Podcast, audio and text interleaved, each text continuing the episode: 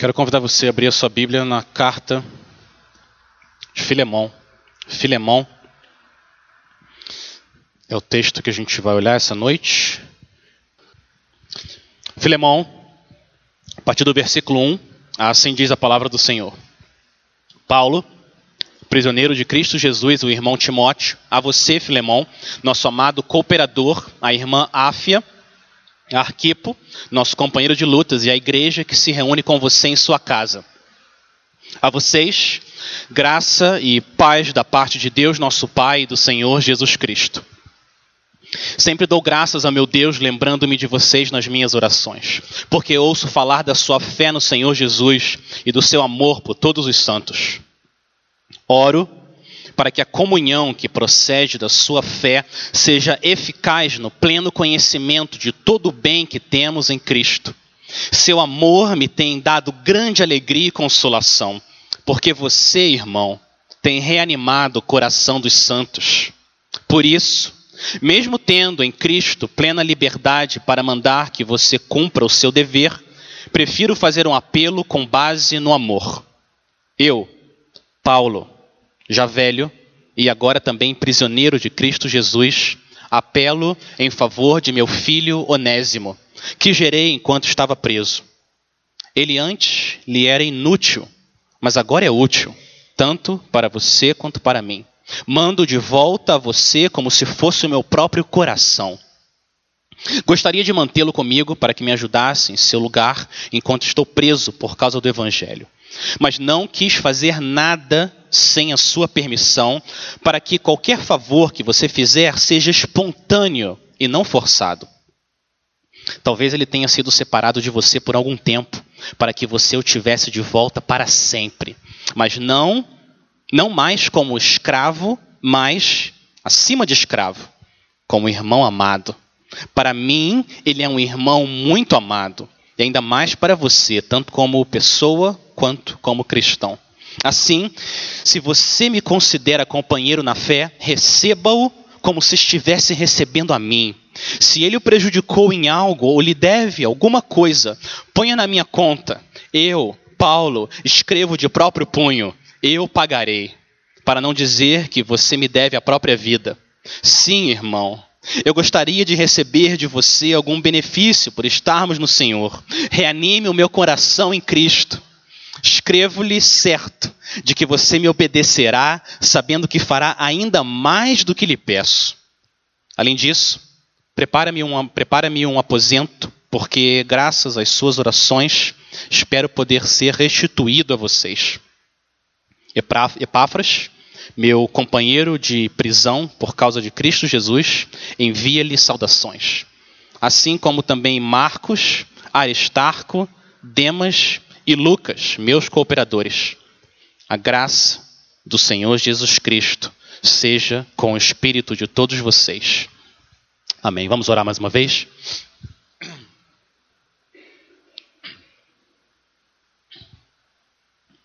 Pai, nós precisamos essa noite de graça. Nós precisamos que o Senhor venha até nós e transforme o nosso coração que o Senhor transforme os nossos relacionamentos. A gente pede, Pai, que o Senhor traga reconciliação, tanto com o Senhor quanto aqueles à nossa volta, Pai. A gente pede que o Senhor traga paz onde há conflito, harmonia, onde existem lutas. O Senhor pode fazer isso através do poder do Teu Evangelho, Pai. A gente quer pedir que o Senhor faça isso essa noite. Que o teu nome seja exaltado por causa de Cristo Jesus, o nosso Senhor. O nome dele que a gente pede e ora. Amém. Pedir perdão muitas vezes não é fácil. Não é fácil pedir perdão, porque para você pedir perdão, você precisa admitir que você estava errado. Você precisa se humilhar diante da pessoa, vencer o medo e a vergonha, ir até alguém e pedir perdão. Não é fácil. Muitas vezes não é fácil pedir perdão, mas perdoar também não é fácil. Dependendo do tamanho da ferida que foi aberta em você, ela demora a cicatrizar. Tanto pedir perdão quanto perdoar não é fácil, mas apesar de ser difícil, o perdão, ele é sempre restaurador. O perdão tem esse poder de restaurar relacionamentos. O ar de uma casa muda quando finalmente o marido se arrepende, ele chega até a mulher e fala: "Meu amor, me perdoa. O ambiente, o ambiente da casa muda quando a filha vai até a sua mãe e fala: "Mãe, eu não devia ter falado daquela forma. Me perdoa, mãe." No trabalho, clima pesado. Dois funcionários brigaram na reunião, mas logo depois eles fazem uma outra reunião. Eles se abraçam, pedem perdão um para o outro.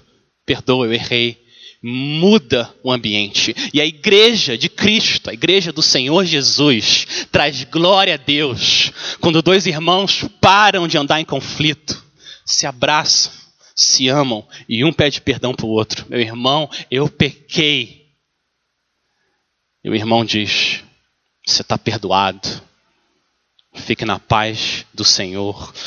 Perdoar e pedir perdão pode ser difícil mas é sempre restaurador. A reconciliação sempre sobe como um aroma agradável ao Senhor. E é sobre isso que essa carta de Filemão fala para nós, sobre a reconciliação e mostra como a vontade de Deus é que a gente se reconcilie. Se você precisa pedir perdão para alguém, ou se você precisa perdoar alguém, a vontade do Senhor é que você faça isso que você ande reconciliado com o Senhor e com os seus irmãos. Esse é o assunto dessa carta. O apóstolo Paulo escreveu Filemão no ano 60, mais ou menos. Quase dois mil anos atrás. Mas o assunto que ele trata em toda essa carta continua tão atual quanto era há dois mil anos atrás. A nossa necessidade urgente de se reconciliar, de pedir perdão e de perdoar. Paulo escreveu não só sobre a necessidade, essa carta mostra para a gente também o poder que a graça de Deus tem no coração de alguém para finalmente se dobrar e pedir perdão e finalmente perdoar. O propósito de Paulo, quando a gente leu aqui, você deve ter percebido, o propósito dele é trazer paz para um relacionamento entre duas pessoas. Filemão é um homem rico de Colosso ele tem vários servos, vários escravos. Um desses escravos era Onésimo. O que Onésimo fez foi roubar dinheiro do seu senhor e fugir. Onésimo fugiu, saiu de Colosso e foi até Roma. E, por causa disso, o relacionamento entre eles foi quebrado e Onésimo se colocou numa situação muito, muito grave. Para você ter uma ideia de quão grave era a situação de Onésimo, esse servo. Na mesma época que Filemão foi escrito, a gente tem registros de um italiano, alguém de Roma, rico, um homem rico, que foi morto por um de seus escravos. Ele foi morto. Pedâncio II. E governo, para mostrar que esse tipo de coisa não se faz, o que eles fizeram foi, eles pegaram os 400 servos que Pedâncio tinha e executaram cada um desses 400 servos publicamente, para não acontecer de outros escravos se rebelarem. Essa é a gravidade da situação que Onésimo se colocou quando ele roubou Filemão e fugiu. Agora a gente ouve essas passagens, a gente vê essa situação grave que Onésimo se colocou e a gente ouve sobre escravidão. A gente fica pensando como é que um cristão pode ter escravos. 15 minutos antes de eu sair de casa, a minha filha estava perguntando sobre o que, que eu ia falar e eu falei isso para ela. Ah, como assim? Mas ele não era cristão? Ele, ele, tinha escravo. A gente fica desconfortável com a, a, a Bíblia colocando essa situação de servos e escravos diante de nós. A gente tem que lembrar primeiro que a escravidão nessa época era parte da sociedade, era normal. Roma tinha o tamanho de Campinas, 1 milhão e 200 mil habitantes. Um terço de Roma, 400 mil, 400 mil pessoas eram escravas servas. Era parte da sociedade. Se você não fosse muito pobre, o provável é que se você vivesse na época, você ia ter servos. Você ia ter escravos na sua casa. Era parte do que acontecia na época. Mas a gente tem que se lembrar de uma coisa: a escravidão nessa época, tanto em Roma quanto antes, povo judeu, a escravidão não era racial, não era uma questão de raça. Um médico de pele branca podia ser um escravo. Professores eram escravos. Você podia se vender como um escravo para pagar uma dívida que você tinha com alguém. E os escravos tinham alguns direitos. Eles podiam praticar a religião que eles tinham. Um escravo podia se casar. Ele podia até ganhar dinheiro. Então, a escravidão, quando a gente ouve servidão, escravidão na Bíblia, a gente não está falando a mesma coisa que a atrocidade que fizeram há, poucos, há pouco tempo atrás com os africanos criados à semelhança, à imagem do Senhor. Não é exatamente a mesma coisa.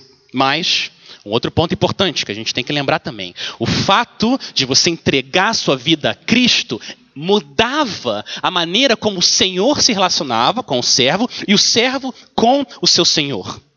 Deixa eu ler o que Paulo escreveu para para a igreja de Colosso. Colossenses capítulo 4, versículo 1.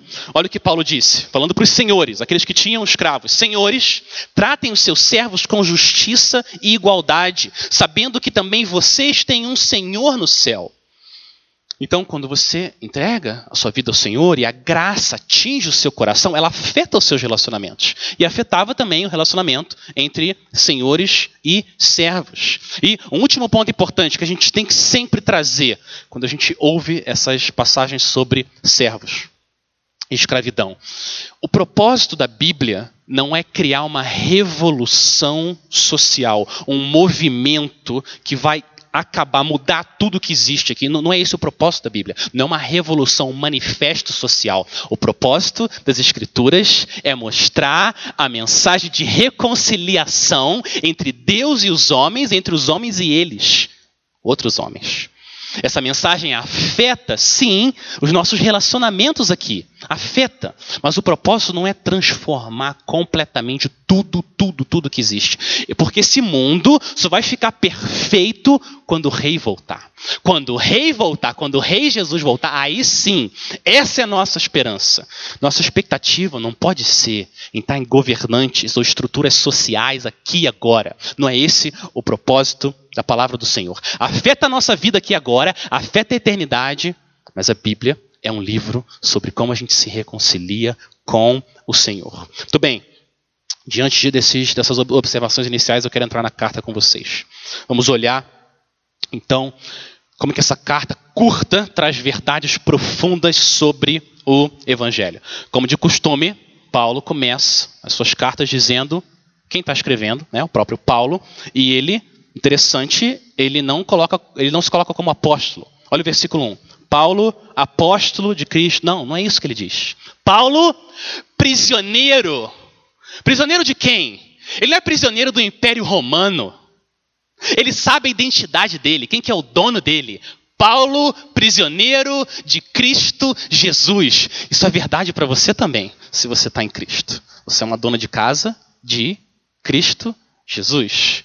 Você é um professor, uma enfermeira de Cristo Jesus. Essa é a sua identidade. Você não é funcionário da Honda, você é funcionário do Rei Jesus e o Rei te colocou na Honda para você exaltar o nome dele ali, naquele meio. Você não é funcionário da Honda ou de nenhuma outra empresa nesse mundo. Você pertence ao Senhor Jesus. Essa é a sua identidade. Aonde você for, você está carregando o nome mais sublime do mundo. E isso é um privilégio, mas é também, a gente tem que lembrar sempre, uma responsabilidade enorme que todo cristão carrega, aonde ele for. Paulo coloca também Timóteo no versículo 1 como autor, Timóteo, coautor, estava junto com ele na prisão, mas, mas Paulo sempre fala na primeira pessoa. Ele é o autor principal, então logo depois ele começa a listar quatro destinatários. Primeiro, Filemão, amado cooperador, e depois ele inclui, versículo 2, a irmã Áfia, provavelmente a esposa, esposa de Filemão, Arquipo, nosso companheiro de lutas, Arquipo era um líder na igreja lá de Colosso, talvez, talvez o filho de Filemão com Áfia. E preste atenção, olha o que, que Paulo faz. Por fim, ele coloca a igreja que se reúne com você em sua casa. Olha isso. Paulo está tratando de um assunto pessoal. Um servo fugiu do seu senhor. Um assunto pessoal, mas ele escreve para a igreja toda. Ele quer que a igreja toda ouça aquela carta. Por quê? Por quê? Porque, diferente da mentalidade muito comum hoje em dia, a nossa vida não pertence só a nós. Essa ideia de que ninguém tem nada a ver comigo e eu faço o que eu quiser com o meu tempo, com o meu dinheiro, isso não faz parte da mentalidade de um cristão. Eu posto o que eu quiser na rede social e as pessoas não têm a ver comigo. Isso não é mentalidade de um crente. Tudo que a gente faz, a gente carrega o nome do Senhor Jesus, a gente carrega junto o nome de toda a igreja. Porque a gente tem um cabeça, que é Cristo, e nós estamos juntos, como membros de um mesmo corpo. Tudo que a gente faz, a gente representa o Senhor e a igreja. E esse assunto importante na vida de Filemão tem que ser tratado diante de toda a igreja. Importante a gente sempre ter em mente isso. Os cristãos são aqueles que abandonaram uma mentalidade individualista e abraçaram essa ideia que eu sou um membro de um corpo. O que eu faço afeta todos. O que acontece com alguém me afeta. Essa é a igreja. Um cristão ele abandona essa ideia de que eu sou só eu e agora eu pertenço a meu Senhor e eu pertenço aos meus irmãos. Essa é a beleza da unidade do corpo de Cristo. Sempre que a gente for fazer alguma coisa, sempre que você for fazer alguma coisa, pensa, primeiro, isso vai trazer glória a Deus. Segundo, isso vai edificar. Se eu escrever isso, se eu falar isso, isso vai edificar o meu irmão? Se a resposta é sim, vai em frente. Mas se a resposta é não, para quê? Para que desonrar o nome do Senhor e magoar, machucar, não abençoar a vida da igreja de Cristo. Olha como Paulo termina a saudação no versículo 3. Ele deseja o que a gente mais precisa nesse mundo, da única fonte que pode dar isso para gente: graça e paz que vem de Deus, Pai, e de Deus, Filho, o Senhor Jesus Cristo. Depois da saudação, ele começa a orar. Versículo 4 e 5. Depois da saudação vem a oração de gratidão. Deixa eu ler de novo, versículo 4. Sempre dou graças ao meu Deus, lembrando-me de você nas minhas orações. Por quê? Porque ouço falar da sua fé no Senhor Jesus e do seu amor por todos os santos. Você sempre vai encontrar essa marca em todos os filhos de Deus. Sempre. Fé no Senhor Jesus, amor pelos santos. Essas são as duas marcas que você encontra nos filhos de Deus. Paulo vê essas evidências na vida de Filemão e o que, que ele faz? Ele vai até o Senhor e ele agradece a Deus. Quando você orou hoje, meu irmão, minha irmã, quando você orou hoje, você colocou diante do Senhor as evidências de graça que você vê na vida dos seus irmãos e você agradeceu a Deus pela vida deles. Como é importante a gente fazer isso começo da semana eu estava frustrado com o irmão. Eu não deveria estar, tá, eu não deveria, mas eu estava. Coração duro, que ainda luta com o pecado. Às vezes acontece, a gente fica frustrado. E aí você chega em Filemão, versículo 5, e o Senhor chama você a agradecer a Deus pelas evidências que você vê da obra de Deus na vida do seu irmão. Você começa a colocar diante do Senhor começo a lembrar as evidências, várias evidências de graça na vida desse irmão. E o Senhor começa a derreter meu coração, começa a ficar mais grato, começa a agradecer, verdade, pela vida dele. Começa a perceber que aquilo que eu estava ofendido nem era, nem era motivo. de ficar ofendido por causa daquilo. E o Senhor vai trabalhando. Ele é honrado com o nosso agradecimento e trabalha no nosso coração. Muitas vezes é uma oração assim que prepara a mesa para a reconciliação. Para a gente se reconciliar com um irmão ou com uma irmã. E olha a oração que ele faz. Versículo 6. Paulo agradece ao Senhor, mas ele também pede, faz um pedido, ele ora. Oro para que a comunhão que procede da sua fé seja eficaz no pleno conhecimento de todo o bem que temos em Cristo. Paulo agradece, mas Paulo ora, ele ora, Senhor, faz a fé de Filemão continuar produzindo fruto, a ser eficaz. E à medida que ele serve o Senhor e ele serve os irmãos, a tua graça afeta também o coração dele. E o conhecimento que ele tem de como ele é abençoado em Cristo seja verdade na vida dele. Quanto mais, quanto mais ele serve, que ele mais conheça o Senhor. Faz isso na vida dele. Paulo ora. Ele termina essa oração de gratidão no versículo 7, dizendo que esse amor que Filemão tem pelos irmãos da igreja tem animado o coração de todos e trazido, não pequena, mas grande alegria ao próprio coração de Paulo. A gente não fica animado, você não, você não fica animado quando você vê evidências de graça na vida de alguém, quando você vê alguém manifestando fé e amor pelos santos. Não encoraja, não anima o seu coração quando você vê a obra de Deus em alguém. Sexta-feira de manhã, eu estava no velório de um amigo que faleceu essa semana e o Senhor foi gracioso de ter me levado até esse velório, porque foi encorajador demais. No final, esse homem tinha três filhas, novas. No final, os homens baixando o corpo desse irmão que amava o Senhor, amava o Senhor, baixando o corpo dele, enquanto o corpo dele está sendo baixado, a filha dele diante do Pai, cantando: Sou feliz, sou feliz em Jesus. A outra irmã agarrando nela, ela louvando o Senhor. Coisa linda, a fé dela, como afeta o nosso coração. Mas não foi só isso. Ela está lá louvando o Senhor, o pai dela descendo. Ela olha um tio ou alguém que está ali sozinho, triste. O pai dela está ali. Sabe o que ela faz? Ela vai consolar o tio dela. Porque ela tem fé no Senhor, essa fé afeta o coração dela, agora ela ama as pessoas. E ela vai até lá consolar o tio dela. Mas que coisa linda! Eu estou ali no sol, cabeça sendo esquentada pelo sol, meu coração sendo refrescado pela fé e o amor daquela jovem. Você não é afetado também quando você vê evidências da graça do Senhor na vida dos seus irmãos?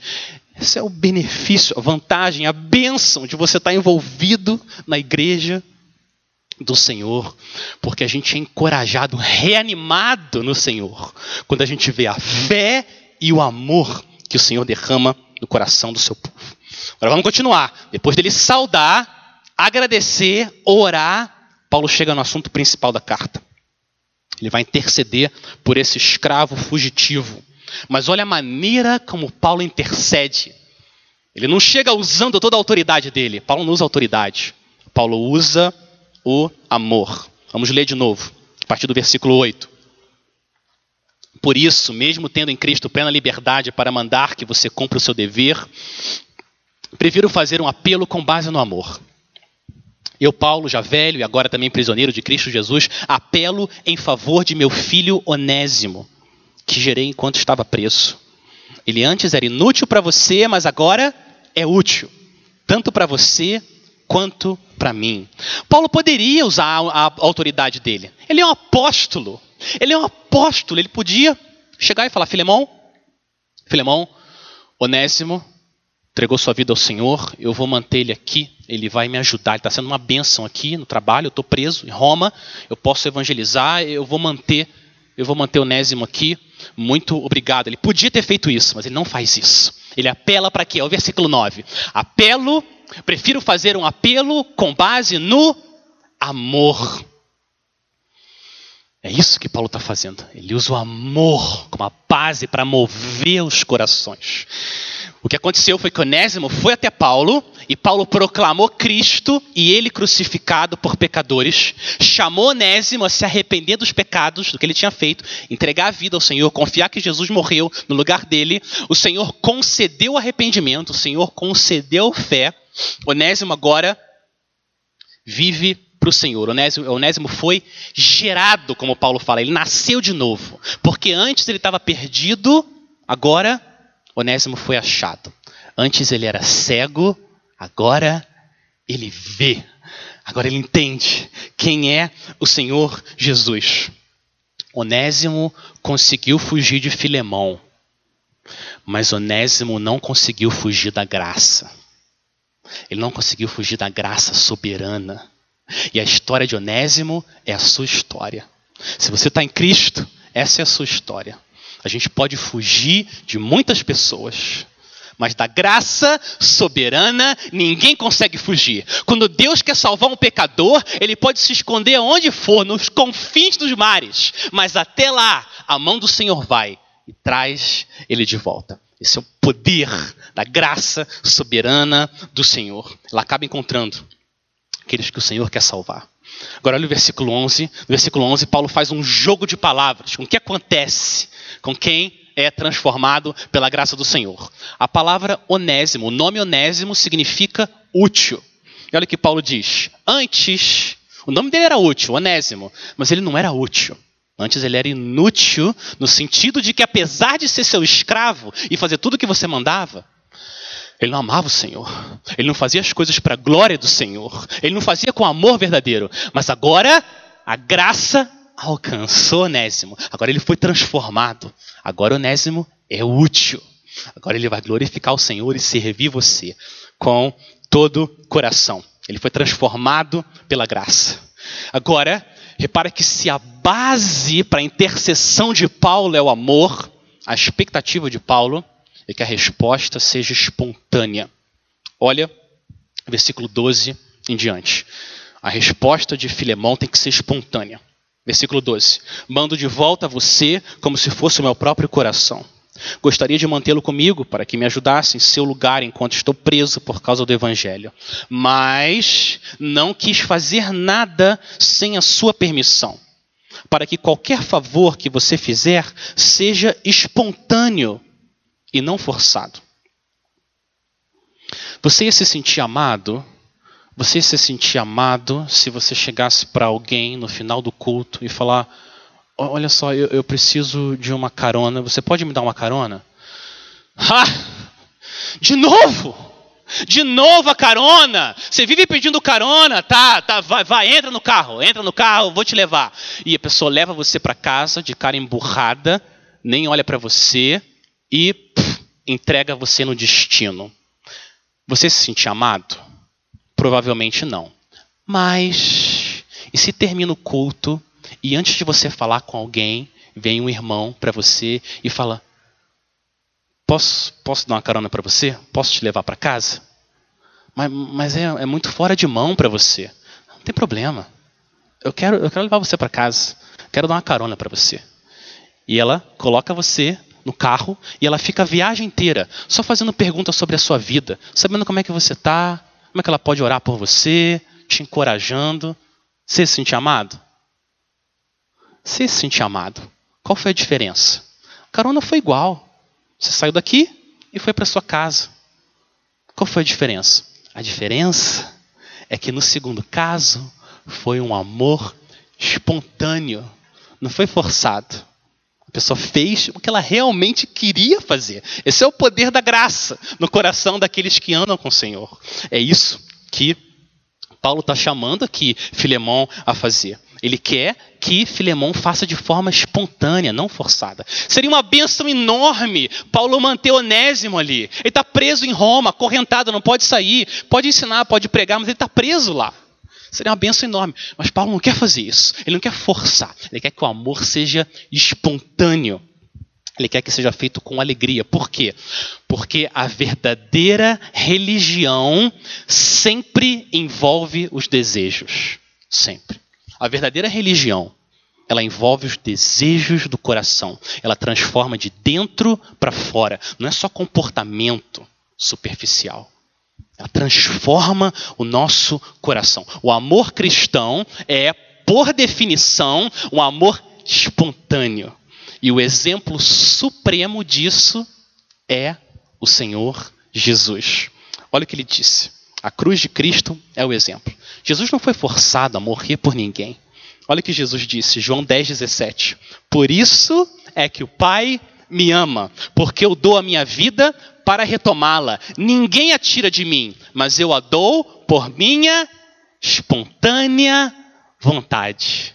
Isso é amor.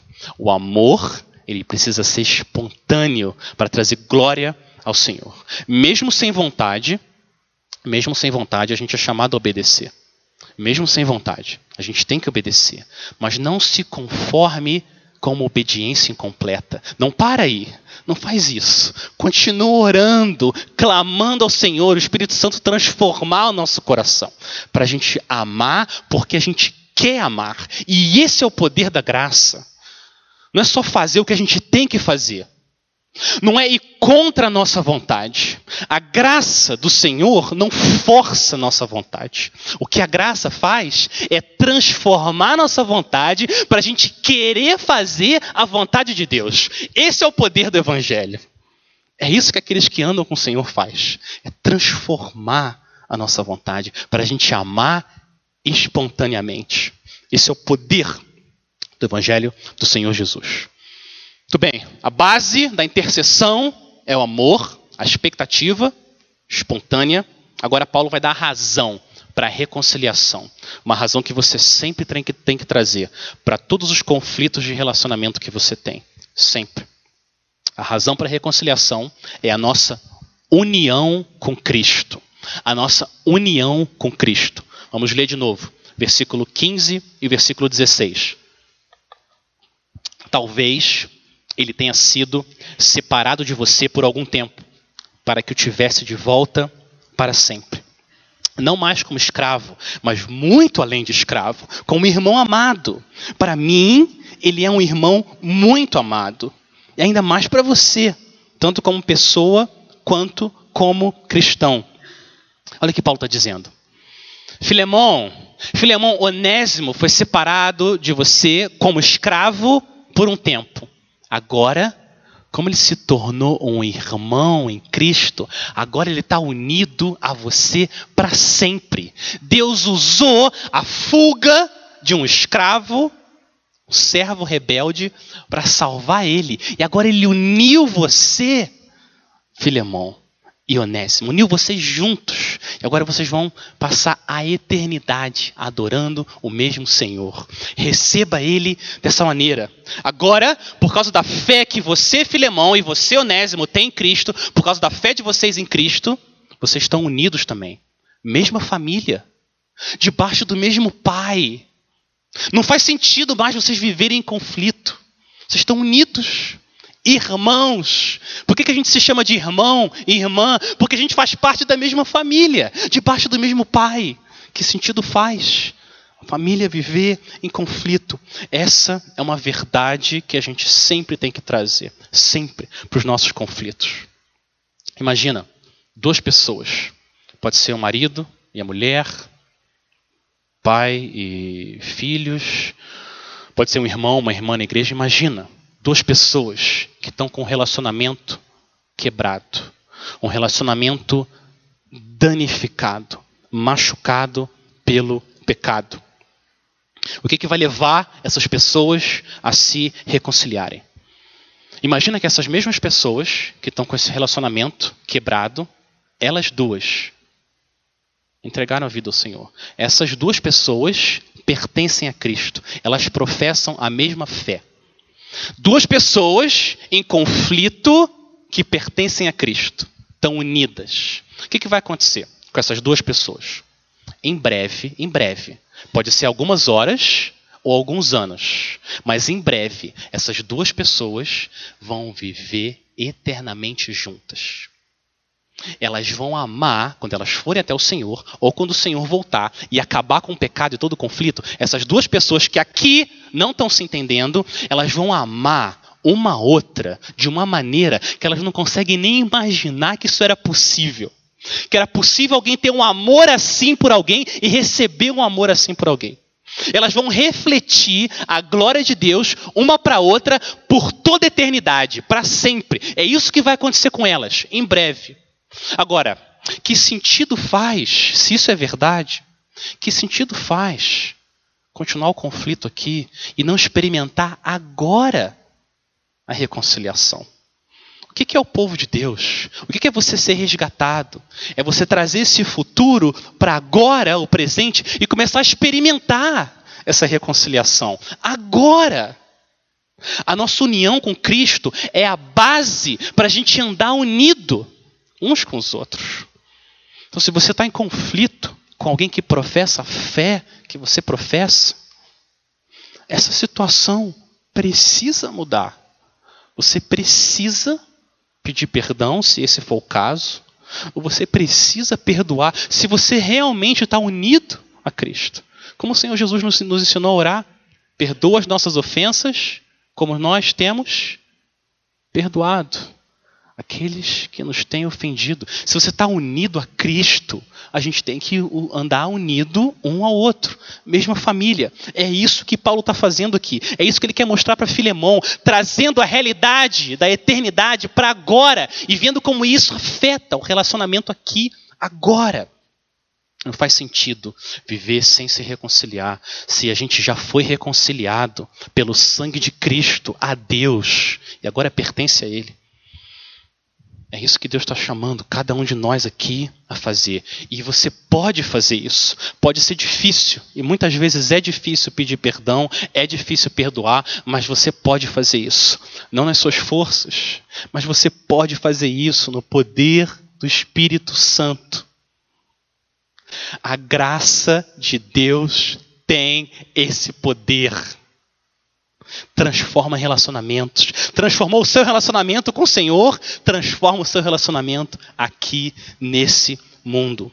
Então eu quero fazer um apelo, como Paulo fez para Filemão, para você fazer o que for necessário, o que tiver ao seu alcance.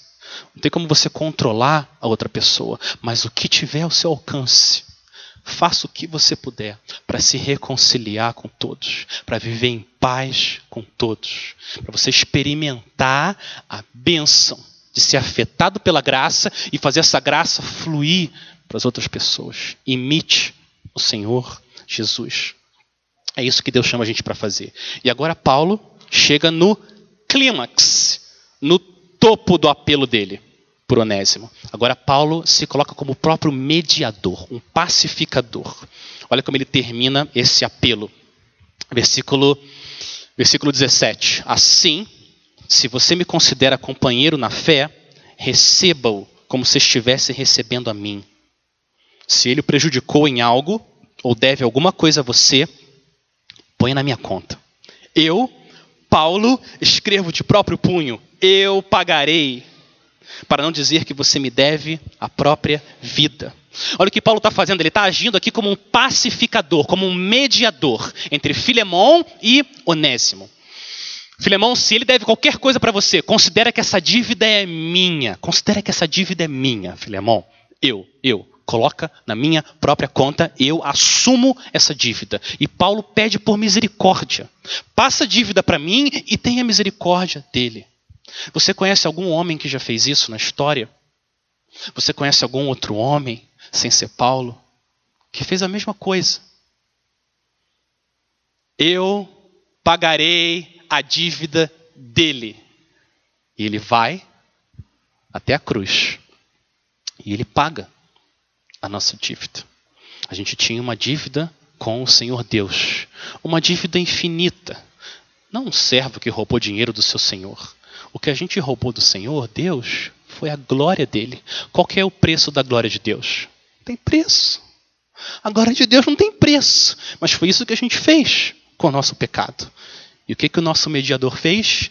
Eu pagarei. E ele foi até a cruz e ele cravou o, o, o escrito de dívida que era contra nós, com os cravos na mão dele, lá na cruz. Completamente paga a nossa dívida. E a gente recebe agora misericórdia do Senhor.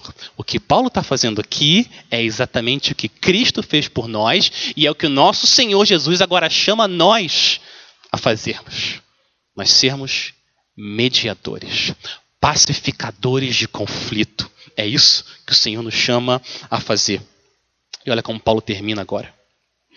Paulo termina fazendo um apelo emocional. Ele chama Filemão, Filemão, poder para você perdoar está em olhar para Cristo. Estou agindo como Ele aqui, como mediador. Agora faz isso, Filemão, versículo 20. Sim, irmão, eu gostaria de receber de você algum benefício por estarmos no Senhor. Reanime o meu coração em Cristo. Escrevo certo de que você me obedecerá, sabendo que fará ainda mais do que lhe peço. Paulo coloca a expectativa lá no alto. Ele sabe o poder da graça na vida de um pecador. Eu acho que você vai fazer mais, Filemão. Manda de volta Onésimo para mim aqui, para a gente trabalhar juntos pela obra do Senhor. Versículo 22. Além disso, prepara-me Prepare-me um aposento, porque graças às suas orações espero poder ser restituído a vocês. De novo, de novo, o apóstolo Paulo mistura autoridade e gentileza. Olha o que ele faz. No versículo 7, ele tinha dito que a fé e o amor de Filemão reanima o coração dos santos. Agora o que ele pede para Filemão? Filemão, de novo, reanima o nosso coração. Receba Onésimo com graça. Perdoa esse agora, esse agora irmão seu. Perdoa ele. Receba ele, não como um escravo fugitivo, mas como um irmão amado. Agora, não sei se você ficou se perguntando, a gente lê essa carta aqui, o que, que aconteceu lá, na hora, com Filemão? Quando há dois mil anos atrás, Filemão recebeu essa carta, esse pedido de Paulo, o que será que Filemão fez? Será que Filemão recebeu Onésimo, perdoou, abraçou ele, agora como irmão? Ou será que Filemão entregou Onésimo às autoridades romanas e Onésimo foi executado? O que, que aconteceu? A gente não tem nenhum registro histórico do que, que aconteceu com Onésimo. Mas eu entendo que a gente não precisa ter dúvida que Filemão recebeu Onésimo. Onésimo chegou lá, implorou perdão e misericórdia, e Filemão recebeu o seu servo, não mais só como servo, mas como um irmão amado. Como é que a gente tem certeza disso? Como é que uma carta dessa ia ser preservada se Filemão tivesse ignorado o pedido do apóstolo Paulo. Essa carta ia ser um testemunho da falta de graça e perdão na comunidade cristã. Você acha que isso ia acontecer? Nunca. O Senhor, na sua misericórdia, preservou essa carta para você estar tá aqui essa noite. Vários motivos, mas um deles era para você estar tá aqui essa noite e ouvir o poder que a graça tem para reconciliar as pessoas com o Senhor e umas com as outras. Um testemunho do que o Senhor pode fazer na nossa vida. E essa é a vontade de Deus, tanto para Filemão quanto para você. A vontade de Deus é a reconciliação. Por quê? Deus é um Deus de reconciliação. Foi isso que ele fez com o Senhor Jesus. Ele mandou o filho dele para isso. Ele quer agora que a gente viva reconciliados uns com os outros. A gente precisa pedir perdão e a gente precisa perdoar. Isso é parte da nossa vida debaixo do céu. Olha como Paulo termina agora a saudação. Ele cita Epáfras, que plantou a igreja em Colosso. Ele cita no versículo 24 dois autores de evangelhos. Marcos escreveu o evangelho, Lucas escreveu outro evangelho. Paulo não acreditava em carreira solo, ele está na prisão, ele está cheio de irmãos ali trabalhando junto com ele, ajudando ele no reino de Deus. E, por fim, Ele termina com essa bênção, uma bênção apropriada, depois de chamar Filemão a agir com graça, depois de encarnar graça como mediador entre duas pessoas, ele termina dizendo, versículo 25: A graça do Senhor Jesus Cristo seja com o espírito de, não só Filemão, de todos vocês. Talvez você esteja no papel de Onésimo Talvez você esteja aqui essa noite no papel de Onésimo. Você precisa pedir perdão para alguém. As palavras do Senhor Jesus para você são essas. Mateus 5, 23 e 24. Olha a importância que o Senhor Jesus dá para a reconciliação. Portanto, se você estiver apresentando a sua oferta diante do altar e ali se lembrar de que seu irmão tem algo contra você, deixe sua oferta ali diante do altar e vá primeiro reconciliar-se com seu irmão. Depois volte e apresente a sua oferta. Essa é a vontade do Senhor Jesus para nós. Agora, se você está na situação de Filemão, o que você precisa é perdoar uma pessoa que pecou contra você. As palavras do Senhor Jesus para você são essas. Colossenses 3, 12 e 13. Portanto, como povo escolhido de Deus, santo e amado, revistam-se de profunda compaixão, bondade, humildade, mansidão e paciência. Suportem-se uns aos outros e perdoem as queixas que tiverem uns contra os outros.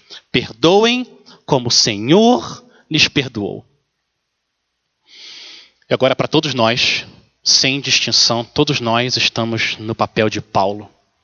O Senhor nos chama a gente entrar nos conflitos como um instrumento, um vaso de barro, mas um instrumento do Senhor para trazer paz. Todos nós estamos nessa posição. A promessa do Senhor para aqueles que semeiam a paz é essa. Mateus 5:8. Bem-aventurados os pacificadores, pois serão chamados filhos de Deus. Essa é a promessa para quem vive semeando paz nesse mundo cheio de conflito e desarmonia. A questão, meus irmãos, a questão não é se a outra pessoa merece o seu perdão ou não. A questão não é se a outra pessoa merece ou não o seu perdão, porque nenhum de nós merece o perdão. Nenhum de nós merece o perdão. Quem que merecia ser reconciliado com o Senhor? Ninguém, nenhum de nós. A questão não é essa. A questão é se a graça afetou o seu coração e você entende o escrito de dívida que foi cravado na cruz. Agora você tem poder do Senhor para conseguir estender perdão e graça para as pessoas. Você não fica mais exigindo coisas. Você perdoa, você quer viver em paz, você quer imitar o seu Senhor, o Senhor da graça, o Senhor que reconcilia pessoas com Ele próprio. Mas para você ter esse poder, esse poder que é algo sobrenatural, de você conseguir se humilhar e pedir perdão, e se humilhar e perdoar, para você ter esse poder, você tem que ir até a cruz. Você tem que ir até a cruz de Jesus, ver os seus pecados perdoados ali, ali. E aí você volta da cruz, pronto para perdoar. É aí que a gente tem poder para amar e se reconciliar com as pessoas. Ser cristão, ser um crente, é alguém que foi perdoado e alguém que perdoa. É isso que o Senhor está nos chamando aqui em Filemão. A gente viver em reconciliação, reconciliados pela graça. Peça perdão para quem você precisa. Perdoe quem você precisa. E assim, o Deus da graça é glorificado. Esse é o chamado do Senhor. Vamos orar? Vamos terminar orando e pedindo para o Senhor fazer isso nas nossas vidas.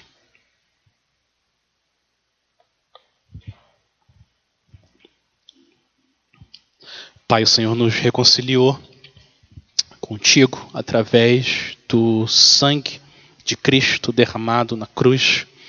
E agora o Senhor nos chama, Pai, a gente pedir perdão e perdoar. A gente quer confessar, Pai, que é, que muitas vezes é difícil, é uma luta a gente se reconciliar com o próximo. dentro da nossa casa ou da igreja. Mas a gente quer louvar o Senhor, Pai, porque no poder do Teu Espírito isso é, isso é possível. A Tua graça afeta o nosso coração de uma maneira que a gente quer, de forma espontânea, se reconciliar. Pai, a gente pede que o Senhor faça isso na vida daqueles que precisam se reconciliar por causa da graça, Pai. Aqueles que têm que se reconciliar com o Senhor, que o Senhor leve eles até a cruz, dê arrependimento e fé e transforma, Pai, a vida deles.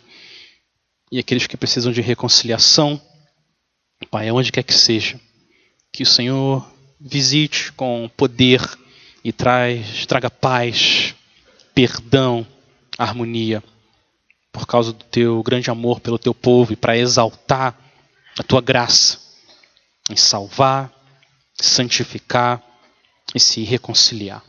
A gente coloca tudo isso, Pai, diante do Senhor, no nome do nosso Rei, Salvador, o nosso mediador, Senhor Jesus Cristo. Amém. Amém.